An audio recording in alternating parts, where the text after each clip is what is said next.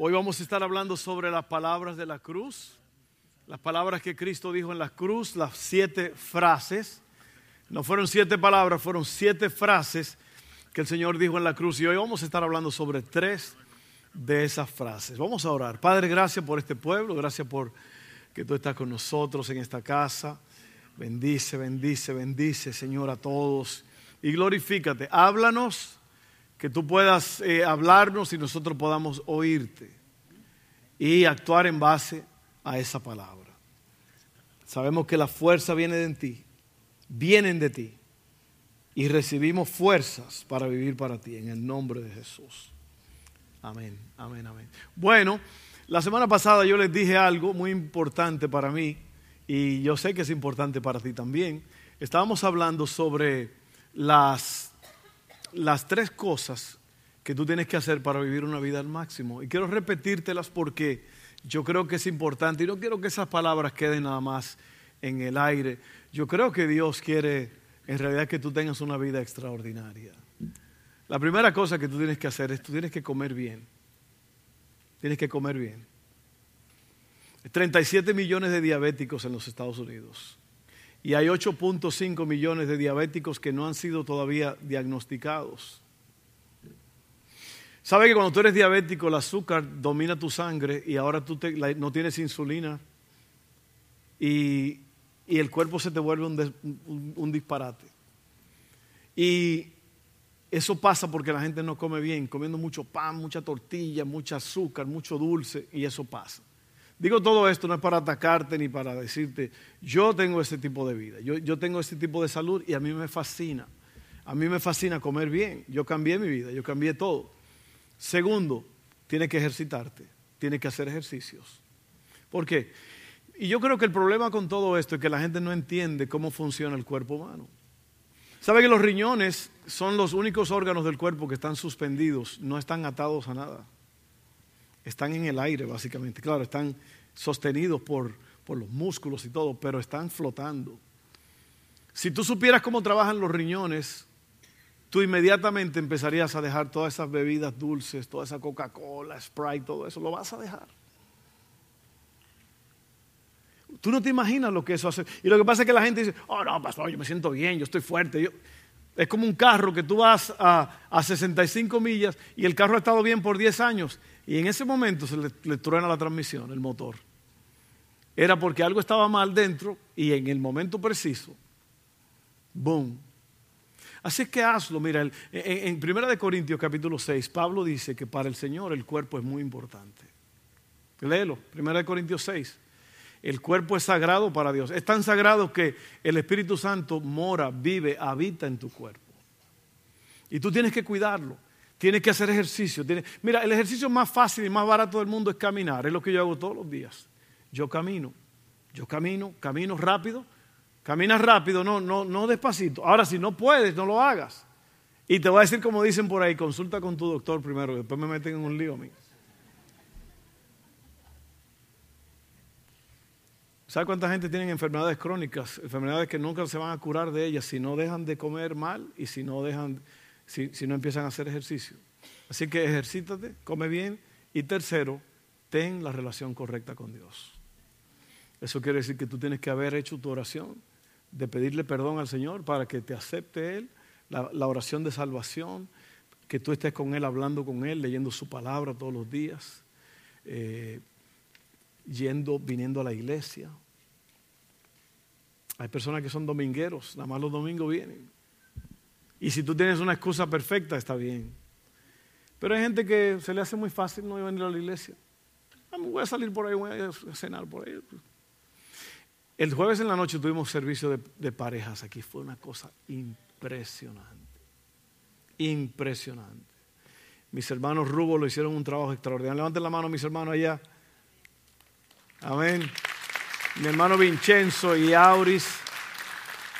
Wow. Qué Qué palabras, qué profesionalismo. Usted se perdió de algo grande si usted no vino. Habían más de 50 parejas, aquí estaba lleno este lugar, tuvimos juegos, eh, un, tiempo extraordinario. Usted tiene que venir a esas cosas. Usted tiene que venir los martes a la oración, creciendo juntos. Eh, martes de crecer, usted tiene que venir a los hombres, hombres, el jueves, usted tiene que estar aquí. No deje de venir, tiene que tener la relación correcta con Dios. ¿Y sabe lo que va a hacer todo eso? Esto es lo que va a hacer todo esto. Va a hacer que tú tengas una vida extraordinaria. Tú vas a ser usado por Dios donde quiera que tú estés. La vida va a ser increíble. La vida va a tener éxito, la vida va a tener sabor. ¿Por qué? Porque tú estás involucrado. Otra cosa que tienes que hacer es ser parte de un grupo pequeño de la iglesia. ¿Sabe una de las cosas que yo más he visto? La gente que se quejan de que el pastor no me visita, el pastor no me cuida, son la gente que no son parte de un grupo pequeño. El grupo pequeño que hace te fortalece, te da vigor, te hace que tú participes. Amén. Así que involúcrate en la vida de la iglesia, hermano. No seas dominguero, a menos que tengas forzosamente que hacerlo. ¿Te das cuenta? Come bien, Come bien, come bien, come bien. Come bien. 70% del sistema inmune, inmunológico, inmunitario, como usted quiera decirle, está en los intestinos. Tú eres lo que tú comes. Perdóname que te esté diciendo todo esto, yo quiero verte vivo la próxima semana. Amén. Vas a tener una vida extraordinaria. 230 mil adolescentes están diagnosticados ahora con diabetes también, que no es nada más los adultos. Entonces vamos a entrarle a este asunto, hermano, vamos a entrarle de frente como el béisbol. Amén. All right. Palabras de la cruz. Palabras de la cruz. La semana antepasada hablamos sobre la última cena, las palabras, las frases que Cristo habló allí, eh, la última cena con los discípulos. Luego la semana pasada hablamos de las palabras en el huerto, en el jardín de Getsemaní. Esta semana Vamos a estar hablando sobre la pasión esta semana y la que viene. Eh, hoy es domingo de Ramos. Si su apellido es Ramos, este es su domingo. Okay. Eh, esta semana vamos a estar, hoy, vamos a estar viendo las palabras de Jesús en la cruz. Eh, muchas cosas sucedieron desde el, el huerto de Getsemaní hacia la cruz. Jesús fue arrestado fue llevado ante el sumo sacerdote, fue negado por Pedro, fue llevado ante Pilato, llevado ante Herodes, regresado otra vez a Pilato, azotado, burlado, intercambiado por un ladrón, por un loco, por un asesino barrabás. Luego llevado al Calvario, él mismo llevando su cruz. Todo eso por ti y por mí. Me encantaron las canciones de hoy, qué bárbaro qué mensaje tenían estos, estos cantos de hoy. Entonces, hay siete declaraciones que Jesús hace mientras está en la cruz. Y como te he dicho en estas últimas dos semanas, esas palabras finales tienen mucho peso porque son palabras de instrucción para que nosotros pongamos mucha atención a esas palabras porque tienen un significado bárbaro. Las siete frases que el Señor Jesús dijo en la cruz del Calvario fueron, uno, Padre, perdónalos porque no saben lo que hacen. Dos, hoy mismo estarás conmigo en el paraíso, le dijo a uno de los ladrones. Tres, mujer, he ahí tu hijo, he ahí tu madre. Cuatro, Dios mío, Dios mío, ¿por qué me has abandonado? Cinco, tengo sed. Tengo sed, dijo el que hizo el agua. Qué cosa tan grande. ¿eh? Tengo sed, dijo el creador del universo. Seis, consumado es. Siete, Padre, en tus manos encomiendo mi espíritu. Estas son las siete frases de la cruz. Hoy vamos a estar viendo tres de ellas. Y vamos a leer eh, Lucas 23, 24. Jesús dijo, Padre, perdónalos porque no saben lo que hacen y los soldados se jugaban la ropa tirando dados. Así que es el punto número uno, la frase número uno, Padre, perdónalos. Padre, perdónalos. En esto Jesús estaba borrando nuestro pasado, todos nuestros pecados. ¿En qué piensas tú cuando piensas en Dios? Porque todo el mundo tiene un concepto de Dios, ¿no? ¿En qué piensas tú? Cuando tú piensas en Dios, es un Dios enojado que está esperando que tú hagas algo para darte un garrotazo. Un Dios malo, un Dios apático.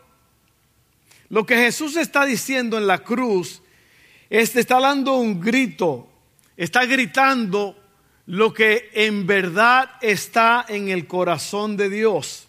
A Dios le encanta perdonar. Opuesto a, lo que la mayoría de las personas piensan, que a Dios le gusta condenar. No, a Dios no le gusta condenar. Para eso fue que, o por eso fue que Él mandó a Jesús, para que nosotros no fuésemos condenados, para que recibiéramos el perdón de Dios. Su santidad, la santidad de Dios dice que el pecado debe ser castigado, pero su deseo es perdonarnos. Así que Jesús vino para hacer los dos.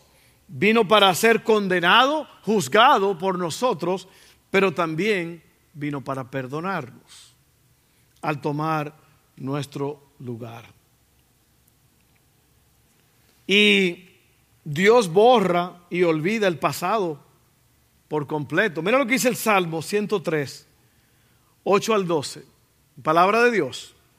El Señor es compasivo y misericordioso, lento para enojarse y está lleno de amor inagotable.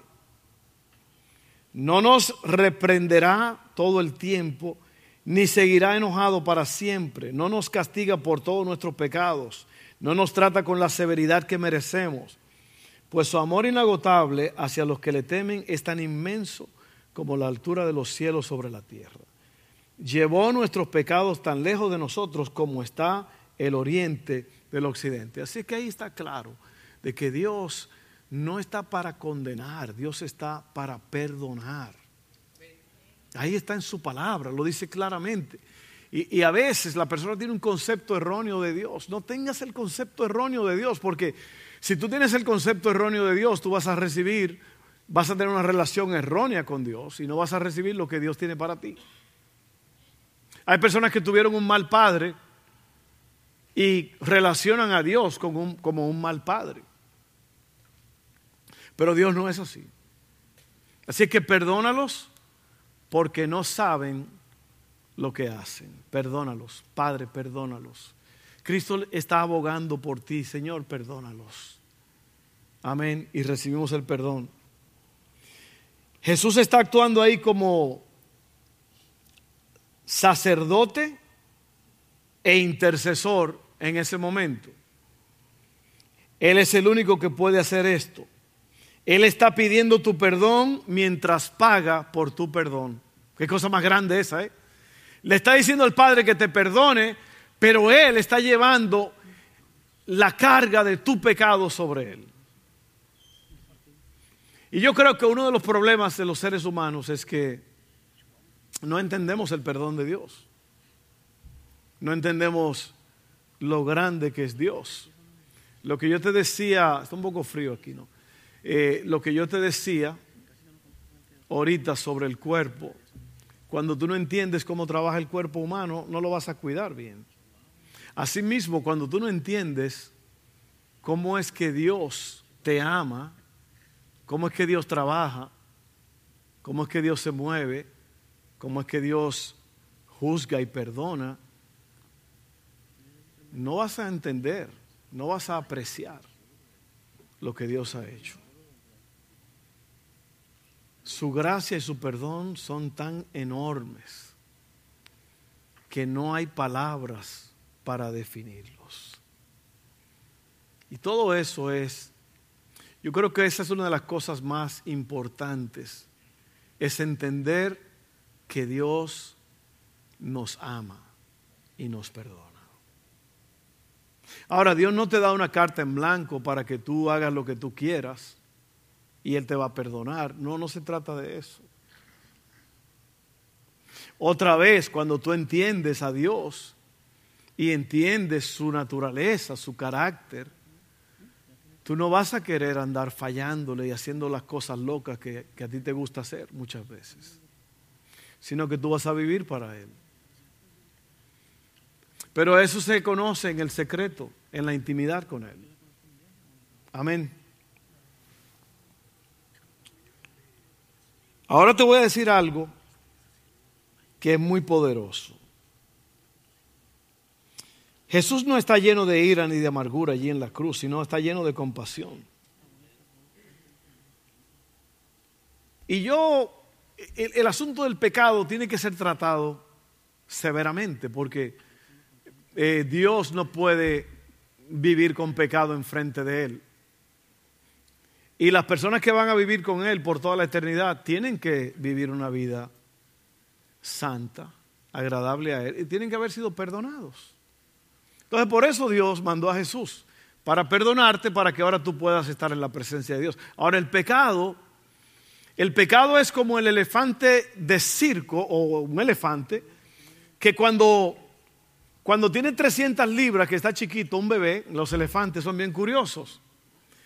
Le ponen una estaca de, de madera con una cadena que pesa 10 libras, más o menos y amarran al elefante de una pata. Iba a ser una patita, pero los elefantes no tienen patitas.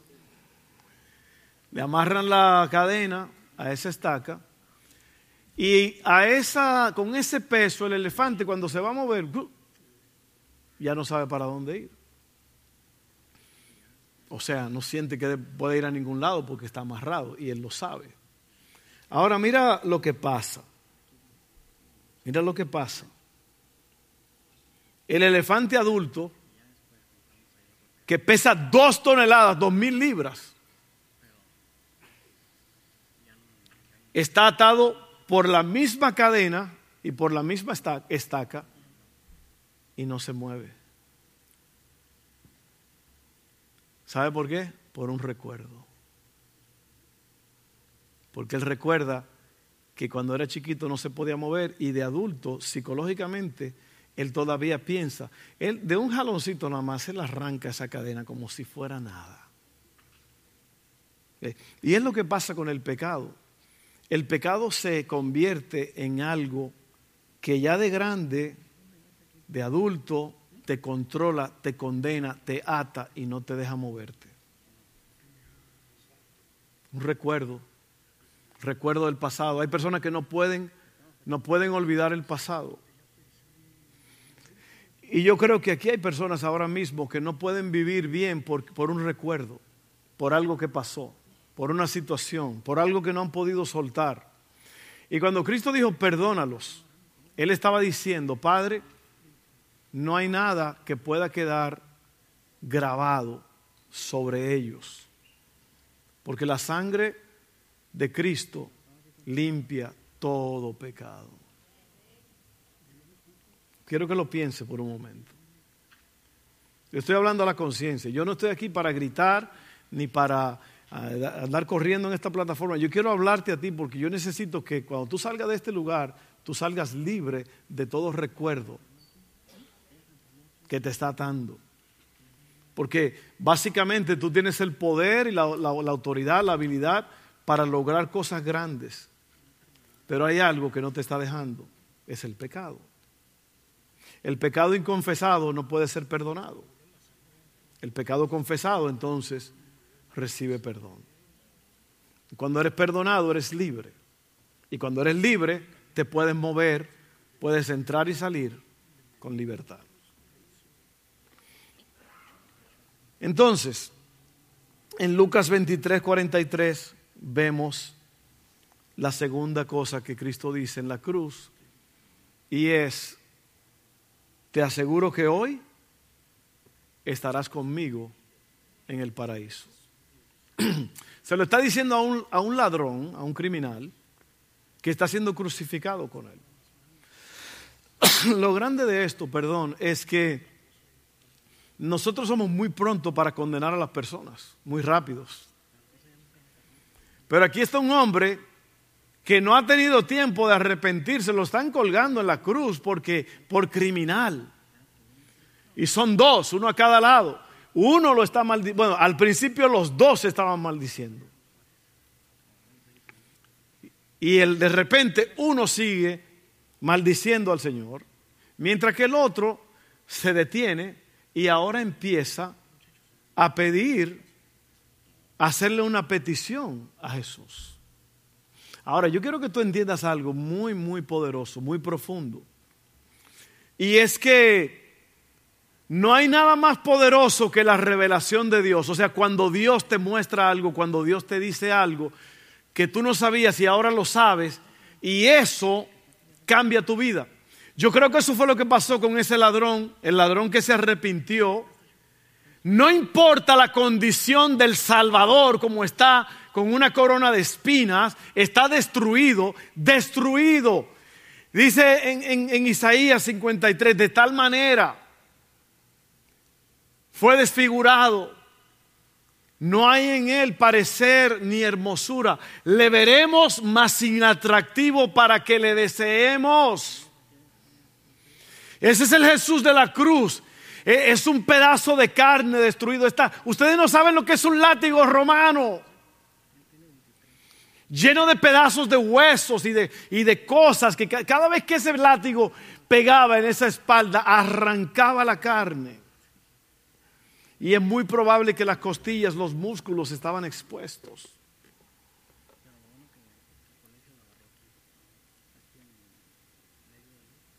Y, viendo ese, ese, ese pedazo de carne allí, este ladrón, Dios le habla y le dice, ese que está ahí en el medio es el Salvador del mundo, es mi hijo. Tú te das cuenta que tú puedes estar en la situación más difícil del mundo y Dios te revela algo y tú dices, wow, a mí me ha pasado muchas veces. En medio de una enfermedad, en medio de un dolor, de una crisis, Dios te dice algo. Y, ¿sabe qué? Dios no es, Dios no anda gritando, Él te lo dice, un susurro al oído. Te dice, oye, ¿y qué si esto, esto y esto? Yo sé que a muchos de ustedes le ha pasado eso. Tú dices, oh, pero, ay, y eso es lo que pasa con el ladrón. Él no ve a Jesús como un pedazo de carne destruido, él lo ve como el dueño del universo que está pagando por él ahí. Y sabe que él le dice, acuérdate de mí cuando vengas en tu reino. Y sabe que el Señor, el Señor es muy especial, el Señor de gloria, nuestro Padre. Por eso es que yo te digo a ti que es importante que tú hables con Él, porque cuando tú le hablas, Él te habla. Y Jesús, si el ladrón está provocando una conversación, y Jesús lo mira y le dice, de cierto te digo que hoy, hoy, no mañana, hoy vas a estar conmigo en el paraíso. El ladrón no, no se bautizó. Porque gente dice que hay que ser bautizado para ir al cielo. No hay que ser bautizado. O sea, el Señor te dice, bautízate. Bautízate. Cree en el Señor Jesucristo, bautízate. Eso es un orden. Pero allí el orden de los factores no alteró el producto. Este hombre ahí no tuvo, no tuvo tiempo de nada, solamente le dijo al Señor, Señor, acuérdate de mí. Y yo sé que él le dijo palabras de, ¿sabes qué? Perdóname, yo, yo, yo estoy aquí pagando. Bueno, se lo dijo al otro lado. Tú y yo somos culpables, nosotros merecemos esta cruz, pero este, inocente. Deja que Dios te revele cosas en tu vida. Y Él te va a hablar. Te va a sacar de unos problemas. ¿Sabe? Porque el problema de la mente a veces es más grande que todas las cosas. ¿Sabía usted? El elefante es un problema mental. Es el, elefante, mire, no tiene ni, nada más tiene que moverse normalmente y arranca esa cadena como nada. Y así hay veces que nosotros estamos atados por una cadenita y no podemos soltarnos porque estamos atados por los pensamientos. Necesitamos ser liberados. Amén. Hoy estarás conmigo en el paraíso, es la segunda frase. El Señor está prometiendo nuestro futuro ahí. Jesús ahí lo ha perdido todo, hasta la ropa. Hasta la ropa perdió. Los soldados están jugando la ropa de él. Están. ¿eh? Jesús no tiene. Lo abandonaron sus seguidores. La ira del Padre está sobre él, sin ropa. Pero hay una cosa que él no ha perdido su autoridad para hacer una promesa a ese ladrón. Qué cosa tan grande. ¿eh? Y te das cuenta, por eso es que mucha gente dice, y es verdad, que si tú tienes a Cristo y lo pierdes todo, en realidad no has perdido nada. Pero si tú no tienes a Cristo y lo pierdes todo, perdiste todo. Y aquí lo que Cristo hace es que Él hace esta promesa, que Él no ha perdido su habilidad de prometer. Él dice, hoy, hoy vas a estar conmigo. El sufrimiento no es para siempre. Jesús está allí sufriendo por los pecadores. Tenemos un Dios que sufre por nosotros y sufre con nosotros. En Isaías 53, 4 al 5 dice, sin embargo, fueron nuestras debilidades las que Él cargó. Oye bien, oye, es importante que oigas, porque es la palabra del Señor que te libera. Una promesa no tiene peso si tú no la conoces. Para que, para que una promesa tenga peso, tienes que conocerla. Y por eso es que muchas personas no saben lo que tienen porque no leen la Biblia o, o están aquí pero no están aquí. Y cuando se dice algo, no lo oyen. Mira lo que dice, oye. Sin embargo, fueron nuestras debilidades las que Él cargó, fueron nuestros dolores los que lo agobiaron. Y pensamos que sus dificultades eran un castigo de Dios, un castigo por sus propios pecados.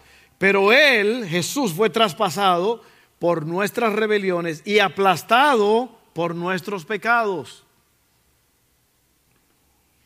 fue golpeado para que nosotros estuviéramos en paz. Fue azotado para que pudiéramos ser sanados.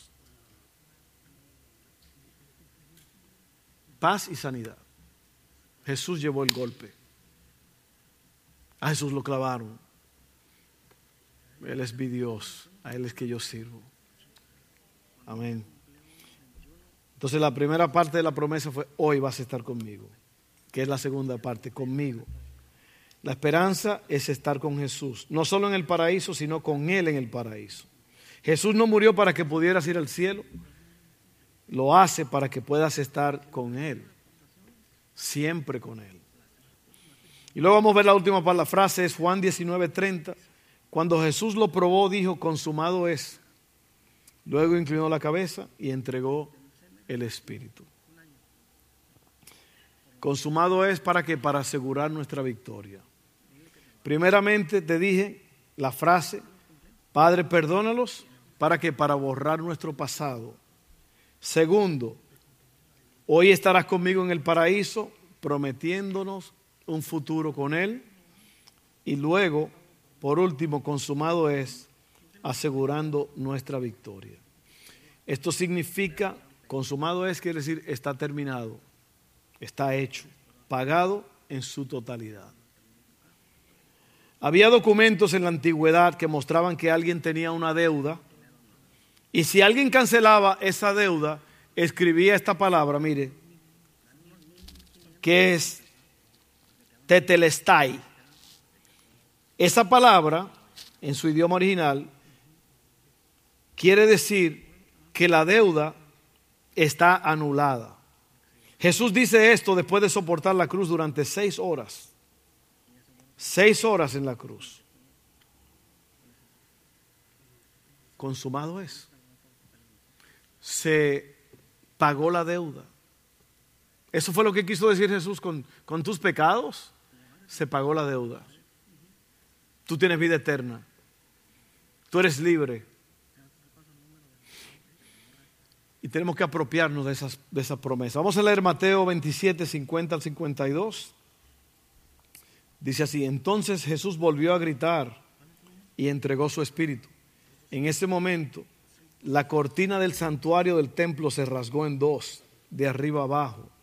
La tierra tembló y las rocas se partieron en dos. Y oiga, esto está bien raro, esto está bien raro. Si usted quiere saber de algo extraño y misterioso es lo que sucede aquí.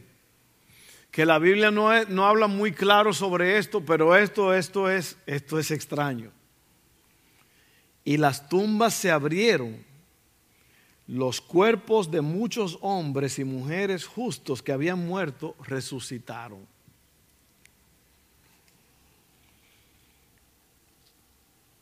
Y mira, claro, el trabajo de Jesús en la cruz, en Efesios dice que Él llevó cautiva la cautividad. Eh, antes de, de, la cruz, los muertos iban al Seol, que era el centro de la tierra. Allí estaban en el seno de Abraham. Hay muchas palabras, muchas historias que nos muestran eso. Jesús movió lo que se cree es que ya ahora están, eh, por eso él le dijo al ladrón, vas a estar en el paraíso, que Jesús es el único que tiene esa autoridad. Y estos muertos que estaban allí es como que fueron una transferencia hubo de ellos. Pero imagínate, eh, resucitaron y anduvieron allí. Se fueron a tomar un tecito con la familia. No, la Biblia no dice eso. Pero mira, oye bien, oye bien esto. Yo en realidad no tengo mucho tiempo ahora para hablar de eso, pero eso fue algo bien raro. Y las tumbas se abrieron, los cuerpos de muchos hombres y mujeres justos que habían muerto resucitaron. Para todos los que miraban en la tierra, esto parecía una derrota, lo de Jesús. Pero para los que miraban desde el cielo, los ángeles, esto fue una victoria. Y hoy es domingo de ramos.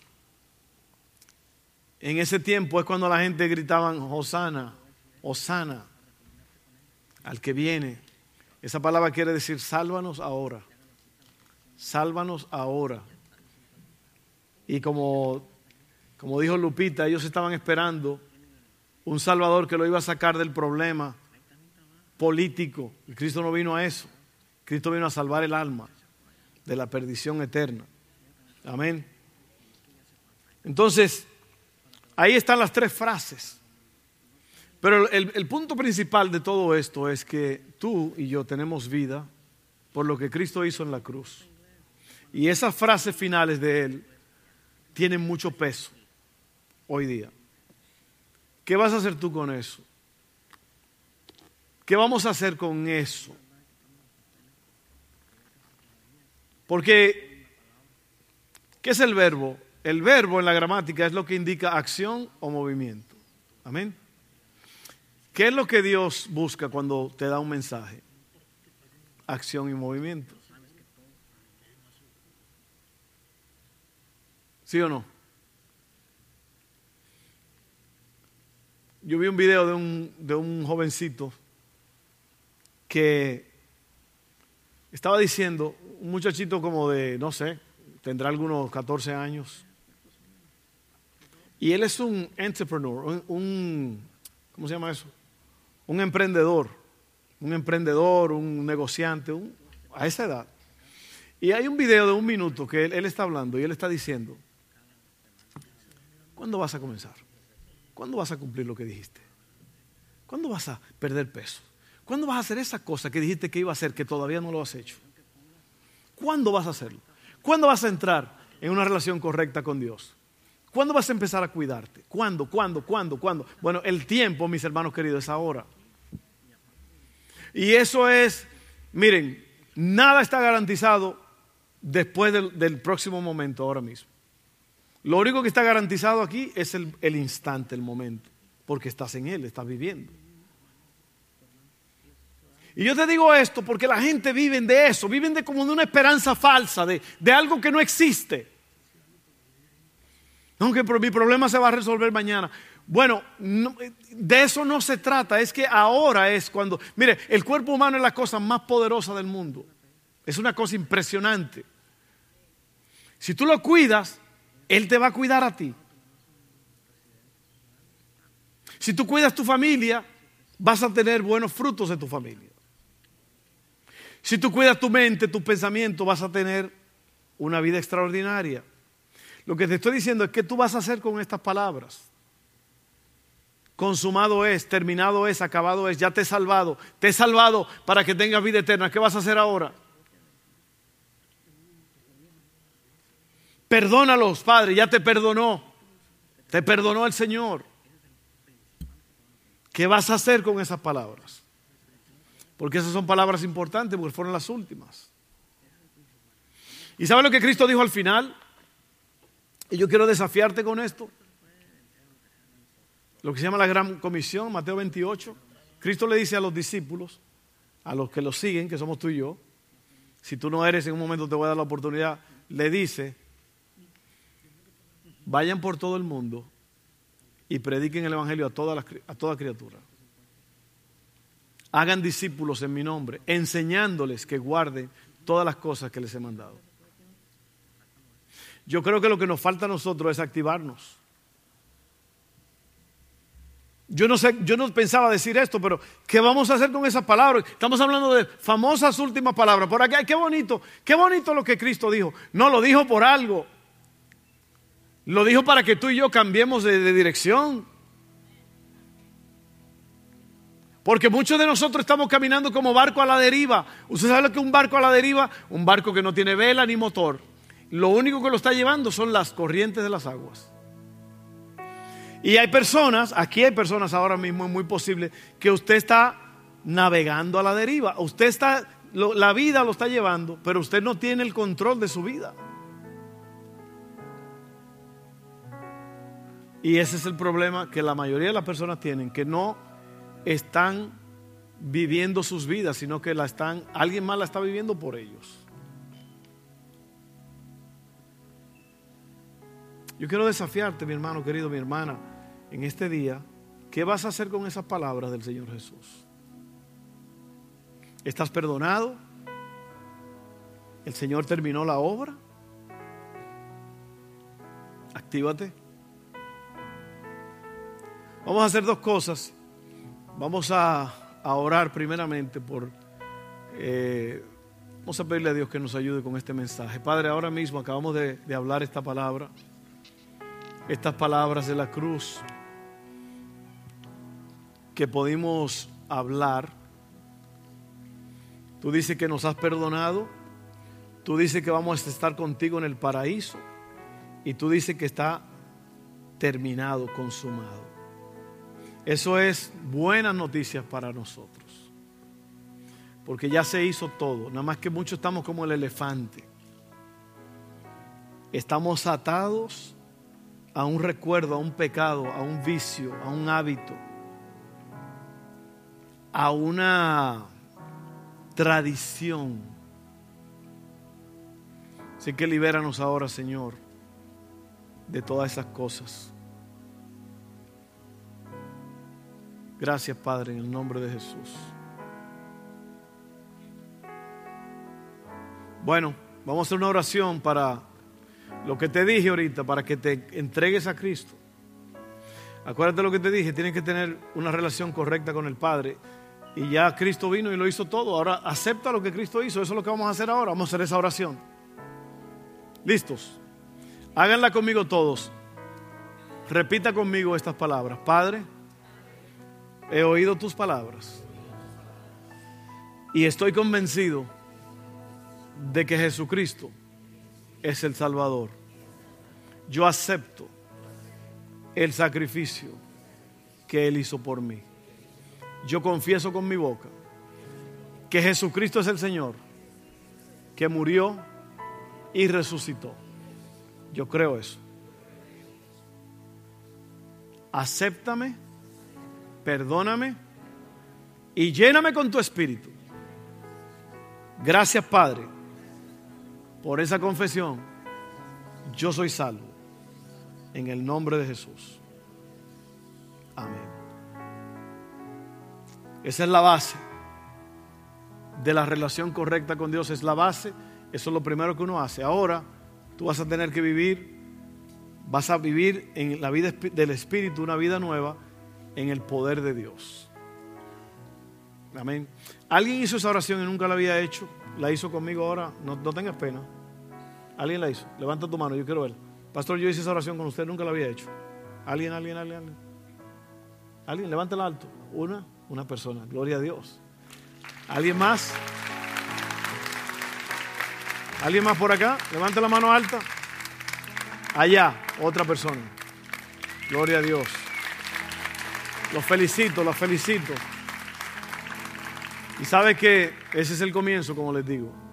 Ahora usted tiene que seguir siéndole fiel a Dios. Lea la palabra de Dios. No deje venir a la iglesia. Amén. Y Dios va a bendecirle su vida. ¿Habrá alguien que nos visita por primera vez? ¿Nunca, nunca había venido a este servicio? Levanta tu mano, ¿alguien? ¿Alguien? Acá, acá. Gracias por venir, un placer, un honor. ¿Alguien más? ¿Allá también? Perfecto. Acá, ok, bien. Levanten la mano en alto otra vez los que nos visitan por primera vez. All right. Esto es lo que yo quiero hacer, miren. Van a venir una persona y lo van a buscar y lo van a llevar allí por cinco minutos. Le van a pedir su tarjeta de crédito y no, no se crea. Nada más le van a, lo van a, le van a dar una recibida y le van a dar un regalo, ¿ok? Es un regalito y le van a informar sobre la iglesia, sobre los servicios. Vaya, vaya, si vino con alguien, usted llévelo, usted mismo llévelo. Amén, vaya, llévelo, llévelo, llévelo. Va a ser algo grande. Bueno, los que nos visitan en línea, ha sido un honor, un placer estar con ustedes. Eh, que la paz de Dios esté con ustedes y pónganos un comentario allí sobre qué piensa del servicio de hoy. Para nosotros es muy importante. Bendiciones.